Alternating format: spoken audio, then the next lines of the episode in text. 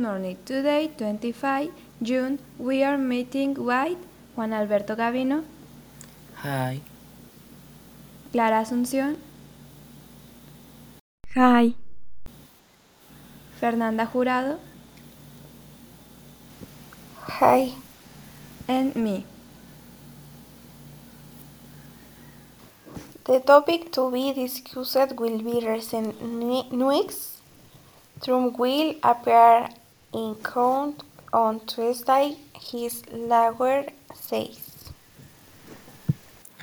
I think this topic is very important and we have different points of view. You are absolutely right. Well, what do you personally think about this news? It is true what I Robert? Yes, it was revealed on Wednesday. He was told that he is the subject of a criminal investigation for possible mishandling of classified files. I never thought it was possible that such a thing could happen to a former president of the United States. No. Uh, and then they say he has been subpoenaed to appear in federal court in Miami on Tuesday. This will be true second suppose a matter of months. After announcing his incident on Truth Social, Donald Trump returned to the platform to post a four minute video dissing himself and declaring his innocence. What a barbarity with this president! On the other hand, something serious is happening in Ukraine. Yes, the Ukraine authorities denounced the satellite and the Russian attack. The worst thing was that it happened at Nick, in the victim of the Zaporizhia nuclear power plant. They say Ukrainian troops, packed with tanks, artillery, and drones are trying to advance south to of the city of Orikhovo for the second night in a row. It is very dangerous the situation they are experiencing in Ukraine. No, the senior Ukrainian defense official said that the remedy was in active defense. There was a rumor that Ukraine had been planning a counteroffensive for months. Yes, they were also saying that it has wanted to train troops as long as possible and receive advanced military equipment from Western allies. The worst thing in the Russia said most of the Zaporizhia region.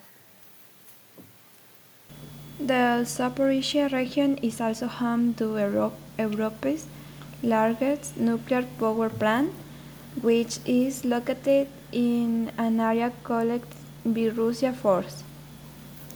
Anyway, it's gay how you're this going or in Ukraine. On the other hand, do you can know the story of the Jesuit is soccer star? Yes, it is. Say that its only previous trip to Germany was nine years earlier. Sure, when he had Great Britain with Wall in ice hockey at the 1936 Winter Olympic. It's said that Dwari hit me half here or that tribe. Also a few months before the Berlin Games those that were used as magnificent showcases to show the world the wonders of Nazi Germany. The Winter Olympics were also held in Germany. The sources assert that the player and his family were threatened if he said did not participate in the games. In the, in the end, an agreement was reached which was that he would be part of the team is, if his family was allowed to live in their country. This was a pact between the player and the Nazi authorities. Decide that with his parents moved to Johannesburg, South Africa, as soon as Rudi Ball joined the national ice hockey team. But soon after, things at the games didn't go as expected. Yes, Eh, Rudi Ball got injured the, in their fourth game after scoring two goals. That's that's a good thing too.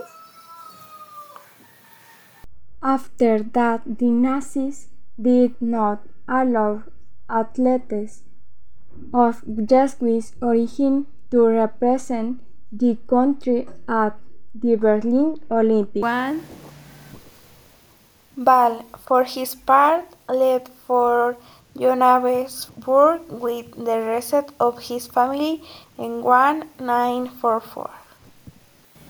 he decided to having passed away, in 1975 after becoming a key player in the game of ice hockey in South Africa.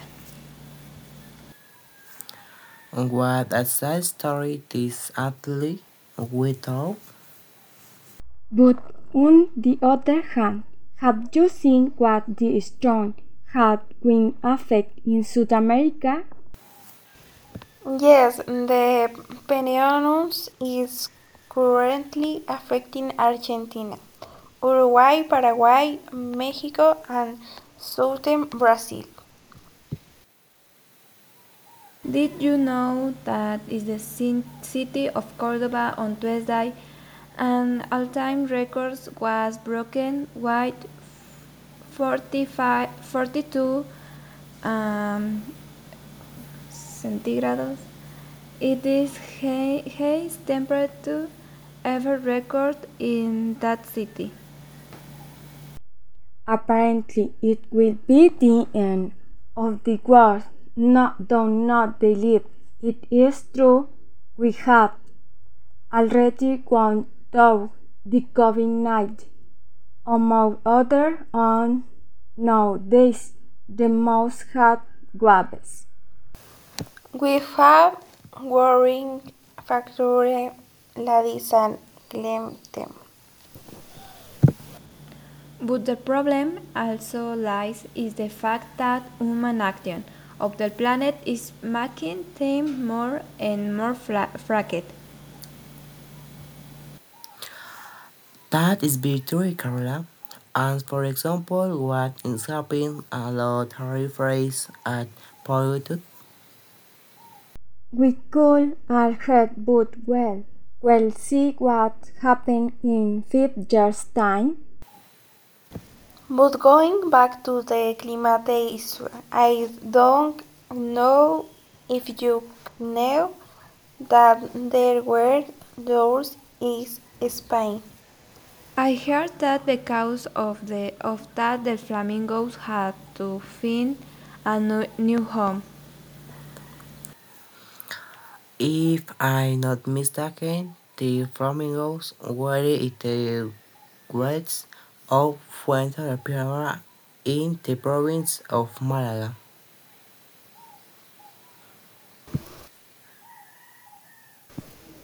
That's right, that's where they were.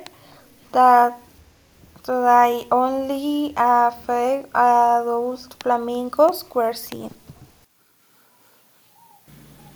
For the flamingos, whose drink is must have been to find another place.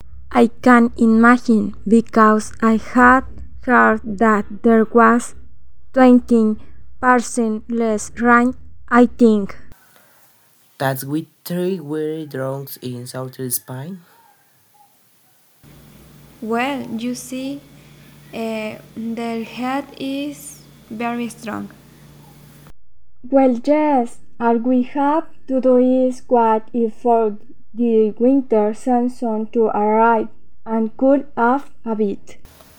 So as long as we can stand this tremendous heat. But that's all from us.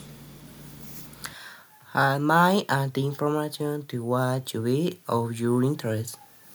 Without further ado, thank you very much and you see later. Thank you. Thank you. you.